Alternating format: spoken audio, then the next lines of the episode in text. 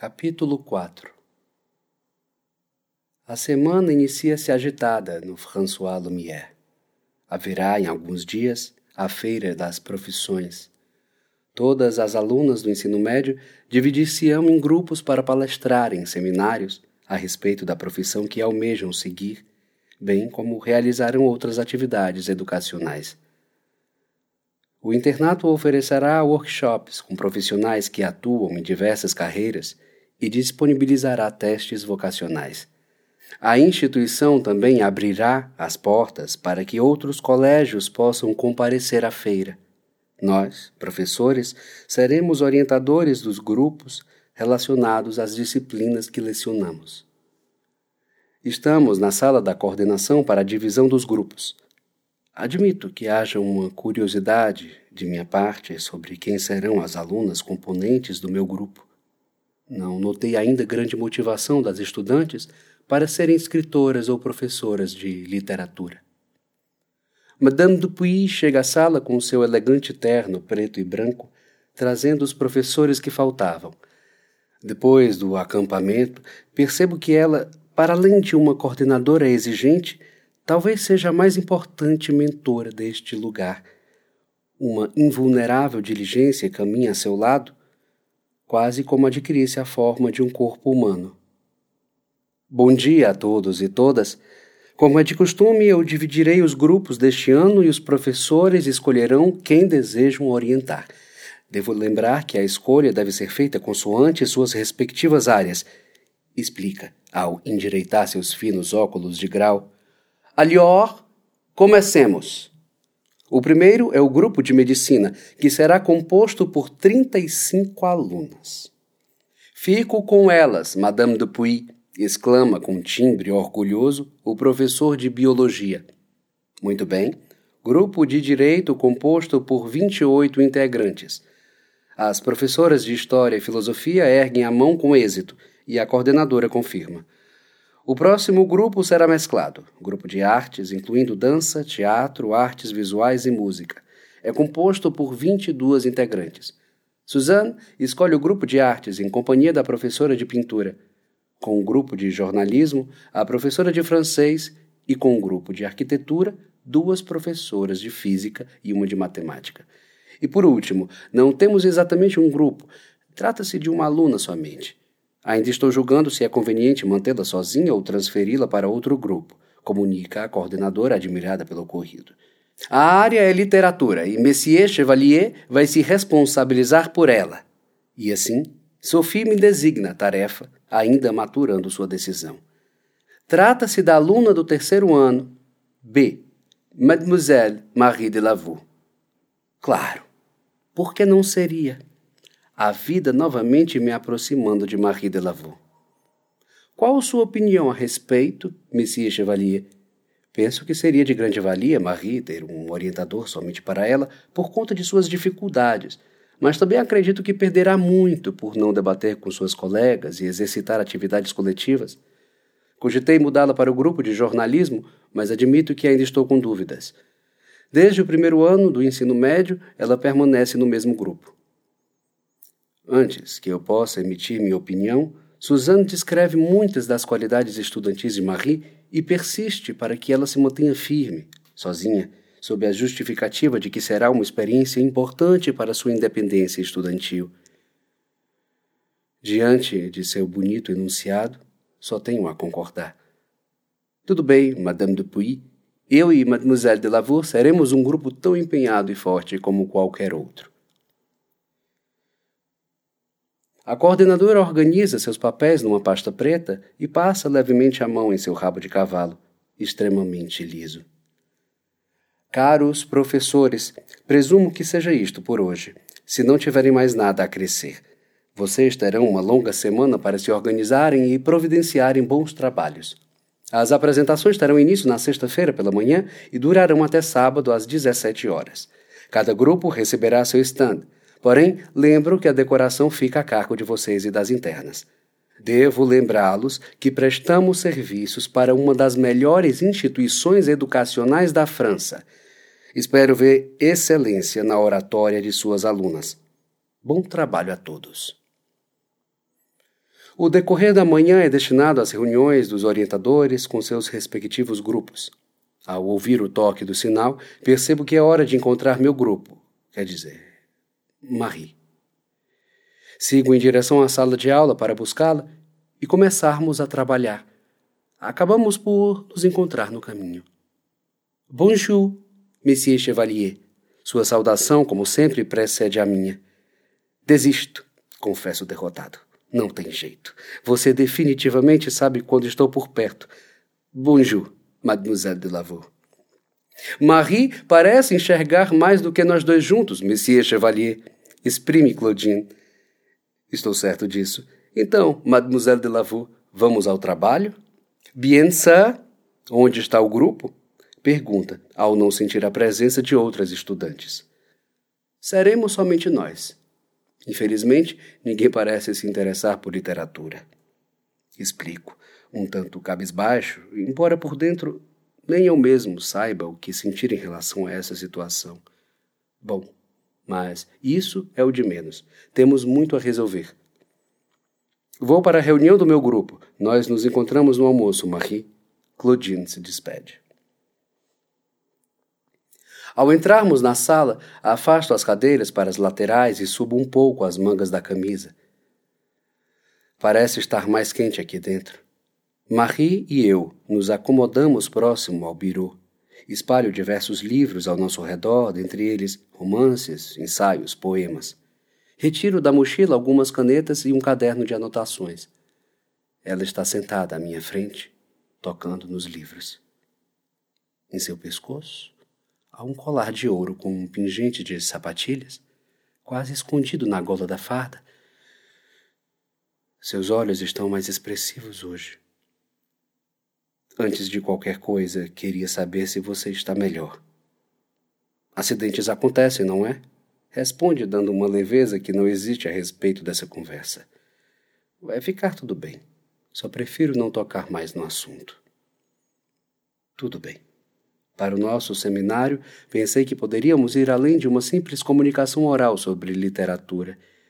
Poderíamos realizar um recital com alguns poemas ou talvez elaborar folhetos com diferentes versos e distribuí-los. Sim, concordo. Talvez pelas simples banalidades corriqueiras de um professor, com muitas provas e trabalhos para corrigir, eu nunca tinha reparado no seu gosto pelos livros. Também poderíamos colar esses versos no stand junto com vários nomes importantes da literatura, não só francesa, mas mundial.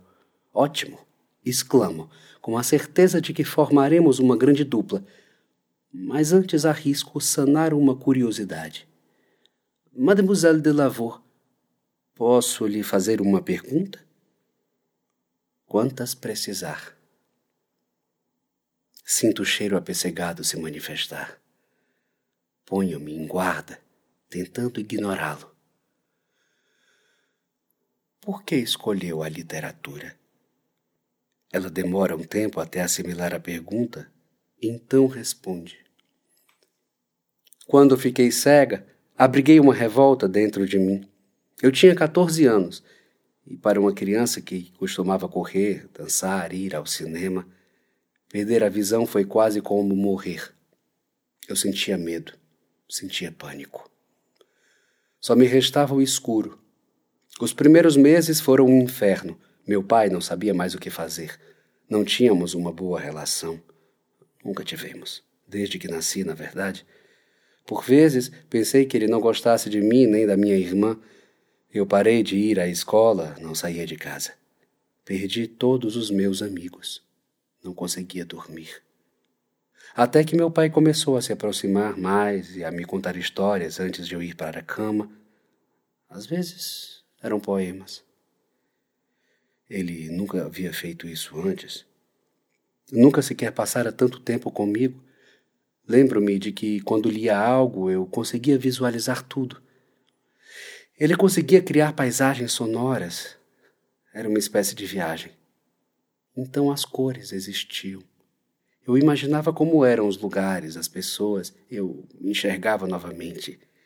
De alguma forma, sentia-me mais perto do meu pai e talvez mais perto de mim. Descobri a existência de filmes com audiodescrição. Eram poucos diante da vastidão dos filmes comuns, mas ainda assim serviam. Às vezes, quando ia ao cinema, imaginava que era o meu pai que estava contando a história do filme, agora para mais pessoas. Depois de muito tempo perdido em lamentações, descobri um universo antes utópico. Era possível viver no escuro. Apaixonei-me pelos livros e comecei a perceber que a cegueira não era o fim do mundo. Era apenas uma parte do meu corpo que não funcionava. Eu poderia voltar a dançar, a brincar com minhas amigas e até mesmo a ler e escrever. Eu escrevo pelos meus silêncios mal dormidos à noite, pela sinestesia dos meus sonhos, por compulsão, por qualquer súbito instinto, para tentar obter respostas impremeditadas da vida. Escrever é como dançar sobre uma folha de papel e toda dança incomensurável em seu acontecimento. Escrevo resoluções, amor, esquecimentos. Desconfio que a gente só se entregue à literatura quando se esquece.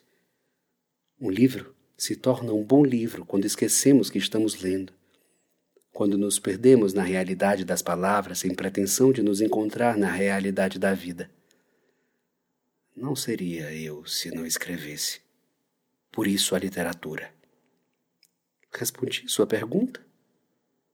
Sim, claro. É. Posso fazer uma última pergunta? Ela sente. Como aconteceu? Tento encontrar as palavras certas para formular a questão, mas ela entende a inferência. A cegueira? Desculpe a invasão. Acho que já me arrependi por lhe perguntar. Não sei se devo realmente saber a resposta. Não se preocupe. Não é nenhuma ofensa. Sua voz é calma e objetiva. Era meu aniversário de 14 anos. Meus pais levaram a mim e a Claudine para o circo. Lembro-me de que havia muita gente, parece que tinham vendido mais ingressos do que o espaço conseguia suportar. As arquibancadas eram muito altas, cada uma devia ter uns 100 degraus. Alguns deles, vendo em proximidade, pareciam estar em falso. Meu pai chegou até a perguntar se não havia problema, mas os funcionários disseram que tudo estava em perfeitas condições. Como chegamos no horário exato, não havia quatro lugares juntos, então nos dividimos. Minha mãe e eu ficamos em cima, nos últimos degraus, enquanto Claudine e meu pai ficaram embaixo, mais próximos do espetáculo. Logo começaram as apresentações, os números eram fantásticos. Os trapezistas voavam por toda parte. Pássaros alados atravessaram uma ventania, vitoriosos. Eles sobrevoavam por cima de todos numa coragem invejável. Suas mãos encontravam-se numa força tamanha, faziam-me acreditar que nunca poderiam cair. Cuidavam uns dos outros no ar mais do que deveriam cuidar em terra. Seus figurinos preluziam no alto da lona como vagalumes a correr pelo céu. Era. era magia. Ao final do espetáculo, todos levantamos eletrizantes para aplaudir. Metade da arquibancada despencou. Eu bati com a cabeça em um mastro. Não conseguia respirar direito. Cavalos relinchavam sem parar. Leões o rugido dos leões. Eu podia ouvir vozes aos alarmes, alvoroço. Havia domadores. Tentavam socorrer a quem podiam entre os escombros. A última coisa que vi antes de desmaiar foi o outro pedaço da arquibancada cair em cima da minha mãe, enquanto palhaços corriam, desesperados, para ajudar. Algumas lágrimas precipitam-se em seu rosto. Entretanto, Maria as contém e torna firme a narração. A pancada na minha cabeça foi muito forte e provocou um trauma no meu olho, um deslocamento da retina e um glaucoma, um aumento da pressão ocular. Mas isso ainda não tirou a minha visão. Fiquei em estado de coma durante quase dois meses. O problema foi que eu precisava usar um colírio diariamente para lubrificar os meus olhos e tratar o glaucoma. A enfermeira responsável por mim esqueceu-se de aplicar o colírio nos primeiros vinte dias. Segundo ela, isso não estava no meu prontuário. Então, já era tarde. Ficou tarde. Quando acordei, chamei pela minha mãe desesperadamente. Só ela poderia me explicar porque eu não enxergava. Meu pai me abraçou e, num choro incontrolável, me disse que ela morrera no dia do acidente. E que era um milagre eu ter acordado. Meu pai nunca havia me abraçado antes. De início, pensávamos que eu tinha ficado cega por conta da pancada. Mas um mês após eu ter deixado o hospital, recebemos uma carta convocando meu pai para comparecer no hospital numa data estimada. Quando ele chegou ao centro médico de Nice, falou diretamente com o diretor do hospital. O médico explicou que uma estagiária havia denunciado a enfermeira que cuidara de mim por negligência. Nós ganhamos uma imensa indenização. Também ganhamos meses depois o processo contra o circo. Sempre fomos uma família de classe média e de repente estávamos tragicamente milionários. Meu pai investiu esse dinheiro no ramo da hotelaria e multiplicou a fortuna em pouco tempo. Passei por cirurgias com os melhores especialistas do ramo, mas isso não trouxe de volta a minha visão. Conclui, com a voz firme, os olhos ainda úmidos. A tensão de todas as palavras ditas cava-lhe sulcos na testa e rugas no interior dos olhos. Fico aqui sentado, quieto, consternado, depois de tudo que ouvi.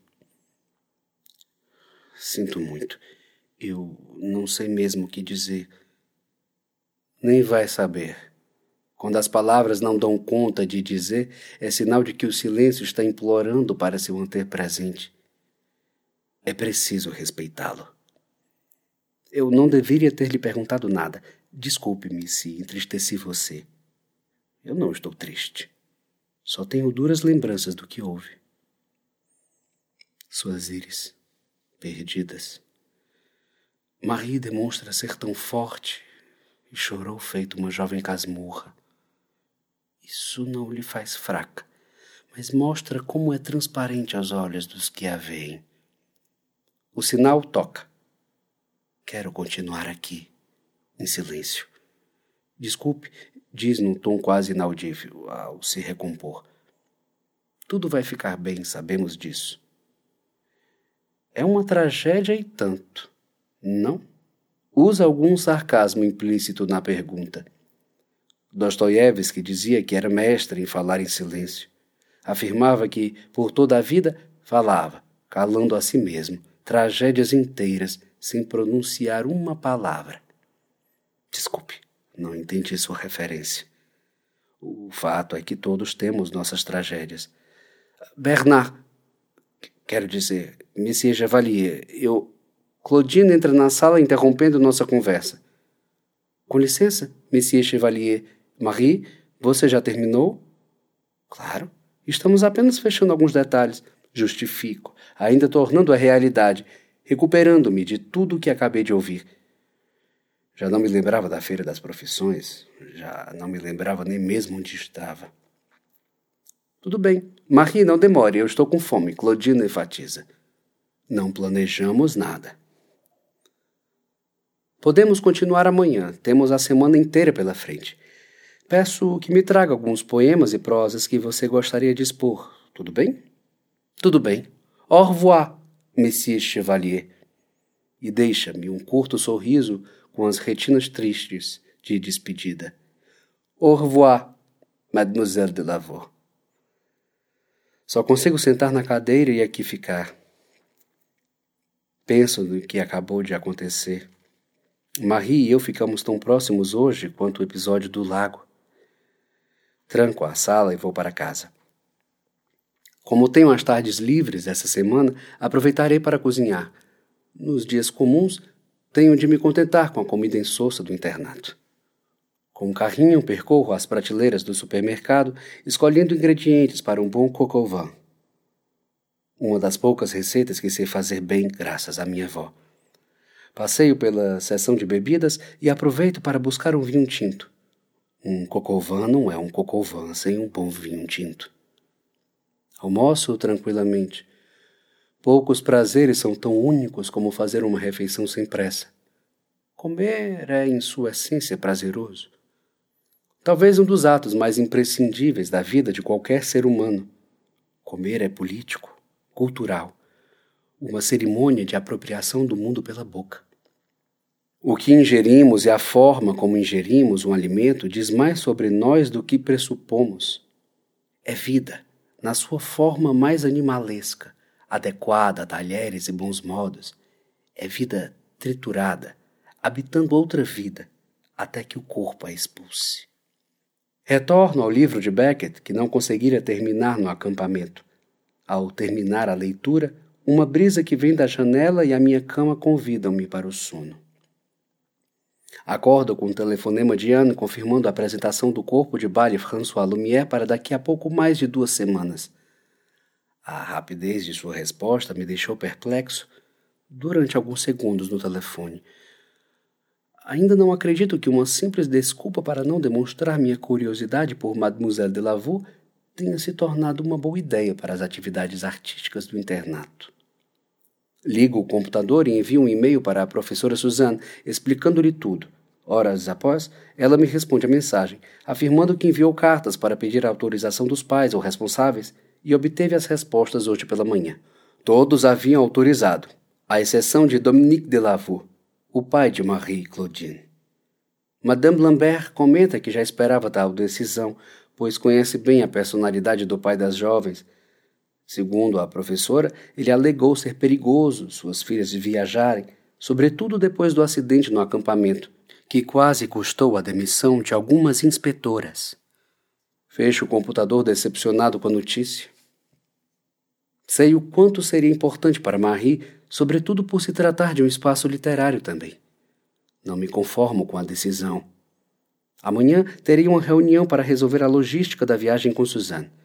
Pedirei sua ajuda para persuadir Monsieur Dominique de Lavaux a mudar de ideia. Bonjour. A professora de balé é a primeira pessoa que encontro na escola. Bonjour, Monsieur Chevalier, responde, acompanhando-me no corredor. Viu que respondi seu e-mail? Sim, mas confesso que fiquei triste ao saber que as senhoritas de Lavaux não poderão ir ao festival de poesia. Precipito o assunto, tentando descobrir mais sobre o pai das alunas. Eu não esperava decisão diferente. Monsieur de Lavaux não concordou, principalmente pelas condições de Marie. Eu percebi, mas não há nada que possa ser feito para que ele mude de ideia? Creio que não. Suzano faz uma breve pausa. Parece pensar em algo, hesita em falar, mas o faz. Monsieur Chevalier, eu sou muito próxima dessas jovens. Dominique de Lavaux confia muito em mim neste internato. Eu não deveria fazer isso, mas sei que elas ficariam muito felizes se fossem a essa viagem. Pois bem, tentarei contatá-lo e convocar uma reunião para tentarmos fazê-lo rever suas decisões. Sigo para a biblioteca, encontrar Marie para mais uma orientação sobre a feira. Está atrasado. Ela tenta manter a voz rígida, assim como a postura, mas desmonta em um sorriso. Desculpe. Não sei se já deve saber, mas eu e Claudine não iremos para o festival. Toca no assunto, um tanto sentida pela decisão do pai. Por mim, tudo bem. Eu já esperava. Só fico triste, porque sei que é por minha causa. Claudine não tem culpa disso. Mas vamos começar a trabalhar. Temos uma feira de profissões para nos preocupar agora. Não contesto sua fala. Você trouxe os textos que pedi? Marie me entrega os textos impressos e fica com os escritos em braille. Analiso todos rapidamente. Vejo que tem bom gosto. Trouxe cinco grandes autoras: Françoise Sagan, Simone de Beauvoir, Anaïs Nin, Marguerite Duras e esta última não consigo reconhecer de quem é, apesar de gostar. Cito após folhear os excertos. É meu? É só uma ideia. Na verdade, eu queria sua opinião. Se você gostar, podemos trabalhá-lo, quem sabe melhorá-lo. Leia o seu texto novamente, desta vez com calma. Somos falso acaso, pedaços de vento, instantes de pulso, saudades invisíveis. Somos um milhão de uns, emaranhado de tempos, corpo afora, tempestade de respirações etéreas, o silêncio que alguém ouviu. Somos animais desembestados, sonhos descomedidos, paradoxos improváveis. Somos impossibilidade e equívoco. Ardemos feito febre, comemos pele e madrugada, na busca infinda de saciar a carne. É muito bonito. Cru. Adoraria ouvi-la recitar. Passamos a manhã trabalhando, selecionando os escritos e vendo o que poderia ser apresentado em relação à explicação do nosso eixo temático. A semana decorre com muita labuta. Estudamos algumas possibilidades de apresentações e dinâmicas que poderiam ser feitas durante a feira. Realizamos, enfim, as últimas conversas, deixando tudo preparado. Os dias correram rápidos até foram tão bons quanto eu esperava. Nesses encontros todos que tivemos, passei a conhecer melhor a estudante cega. A deficiência é apenas um detalhe diante de tudo que ela é. Determinada, centrada em seus objetivos, dotada de uma sensibilidade enorme para a escrita.